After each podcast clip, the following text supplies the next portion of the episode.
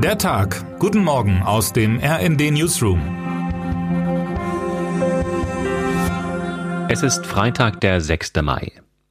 Was ist eigentlich in China los? Lange Zeit trat Xi Jinping bei dem Thema Pandemiebekämpfung auf der Weltbühne auf, als habe er die Weisheit mit Löffeln gefressen.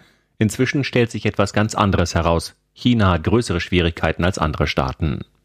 Unser China-Korrespondent Fabian Kretschmer beschreibt heute die Lage in Shanghai. Dort gerät der größte Lockdown der Welt zu einem immer inhumaner werdenden Experiment an 26 Millionen Menschen. Die Ausgangssperren führen dazu, dass Asthmakranke, Diabetiker und Krebspatienten starben, weil ihnen der Einlass in die Krankenhäuser verwehrt wurde, berichtet Kretschmer. Hunderttausend Infizierte wurden gegen ihren Willen in Massenlager abtransportiert, in denen hygienische Zustände wie in den Slums der dritten Welt herrschen. Schreiende Kritiker der staatlichen Maßnahmen, darunter Alte und Kranke, werden festgenommen, die Versorgung mit Lebensmitteln stockt, in Supermärkten heben Plünderungen an. Xi setzt wie Wladimir Putin auf die komplette Auslöschung von Meinungsfreiheit, Pressefreiheit und Versammlungsfreiheit. Beide Herrscher fassen derzeit härter zu denn je. In Moskau genügt das Hochhalten eines leeren Zettels zur Verhaftung. In China rotiert die digitale 24-7-Kontrolle von allen und allem an den Belastungsgrenzen. Durch Shanghai bewegen sich vermummte Trupps von Beamten in weißen Ganzkörperanzügen, von denen niemand weiß, welche Behörde sie entsandt hat. Sollen sie gegen das Virus vorgehen oder gegen Regimekritiker? Schon das Heraufbeschwören von Streit und Ärger ist in China ein Straftatbestand. Als Studierende der chinesischen Fudan-Universität sich jetzt zum Protest zusammentaten, schalteten die Behörden kurzerhand den Internetzugang auf dem Campus ab und schickten die Bereitschaftspolizei. Klarer Fall, nichts wäre schlimmer für Xi als neue Unruhen wie im Juni 1989 auf dem Platz des himmlischen Friedens. Staatsschutz first, Seuchenschutz second. Nach dieser Methode ging China schon vor, als der Arzt Li Wenliang am 30. Dezember 2019 als weltweit erster Mediziner vor der Coronavirus-Variante SARS-CoV-2 warnte.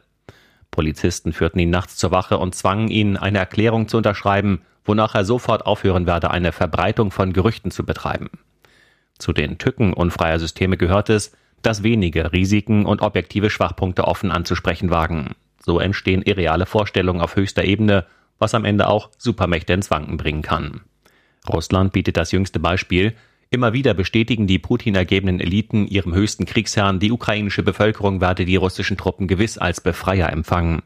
Die Paradeuniformen lagen schon in den Fahrzeugen im Konvoi Richtung Kiew. Der Konvoi kam aber bekanntlich nicht an. Diese krachende Fehleinschätzung bezahlt Russland inzwischen dreifach mit militärischen Demütigungen wie der Versenkung des russischen Flaggschiffs im Schwarzen Meer, mit einer nie dagewesenen politischen Isolation Russlands in der Welt und einem ebenfalls historisch beispiellosen ökonomischen Absturz. Will Xi sein Land im Taiwan-Konflikt ebenfalls in eine solche Richtung führen? Dass in Moskau jetzt viel vom Einsatz von Atomwaffen die Rede ist, erschreckt viele, hat aber letztlich etwas Jämmerliches. Die Berliner Politikprofessorin Marina Henke sieht darin ein psychologisches Spiel mit der Angst, in das die NATO am besten gar nicht einsteigen sollte. Diese und andere Experteneinschätzungen finden Sie in einem Beitrag von Markus Decker, Sven Christian Schulz und Daniela Fates. Termine des Tages. Bundeskanzler Olaf Scholz hält um 11 Uhr in Hamburg eine Rede bei der Festveranstaltung 100 Jahre Überseeklub. Erwartet werden auch Anmerkungen zur Politik gegenüber der Ukraine, nachdem Kiew sowohl Scholz als auch Bundespräsident Frank-Walter Steinmeier offiziell eingeladen hat. Um 6.43 Uhr soll der deutsche Astronaut Matthias Maurer auf die Erde zurückkehren. In einer Kapsel, die vor der Küste Floridas ins Meer fallen soll. Noch am gleichen Abend will ihn gegen 22.30 Uhr NRW-Ministerpräsident Hendrik Wüst am Flughafen Köln-Bonn begrüßen. In Großbritannien könnten die für heute erwarteten Ergebnisse von Kommunalwahlen die nationale Politik beeinflussen. Sollten die Konservativen in England, Schottland und Wales allzu starke Verluste einfahren, muss der skandalgeplagte Premierminister Boris Johnson um seine Macht fürchten.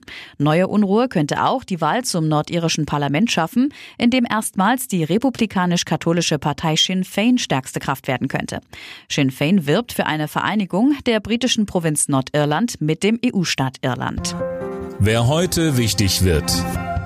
Serbiens Präsident Alexander Vucic will sich heute um 18 Uhr in einer Fernsehansprache an sein Volk wenden. Vorausgegangen war ein Besuch bei Olaf Scholz im Bundeskanzleramt am Dienstag. Dabei hatte Deutschland offenbar verdeutlicht, dass man von Serbien erstens die Anerkennung eines unabhängigen Kosovo verlangt und zweitens eine Mitwirkung an den Sanktionen der EU gegen Russland. Vucic drängt in die EU, wollte aber bislang stets an einem russlandfreundlichen Kurs festhalten. Und damit wünschen wir Ihnen einen guten Start in den Tag. Text Matthias Koch, Am Mikrofon Gisa Weber und Sönke Röhling. Mit rnd.de, der Webseite des Redaktionsnetzwerks Deutschland, halten wir Sie durchgehend auf dem neuesten Stand.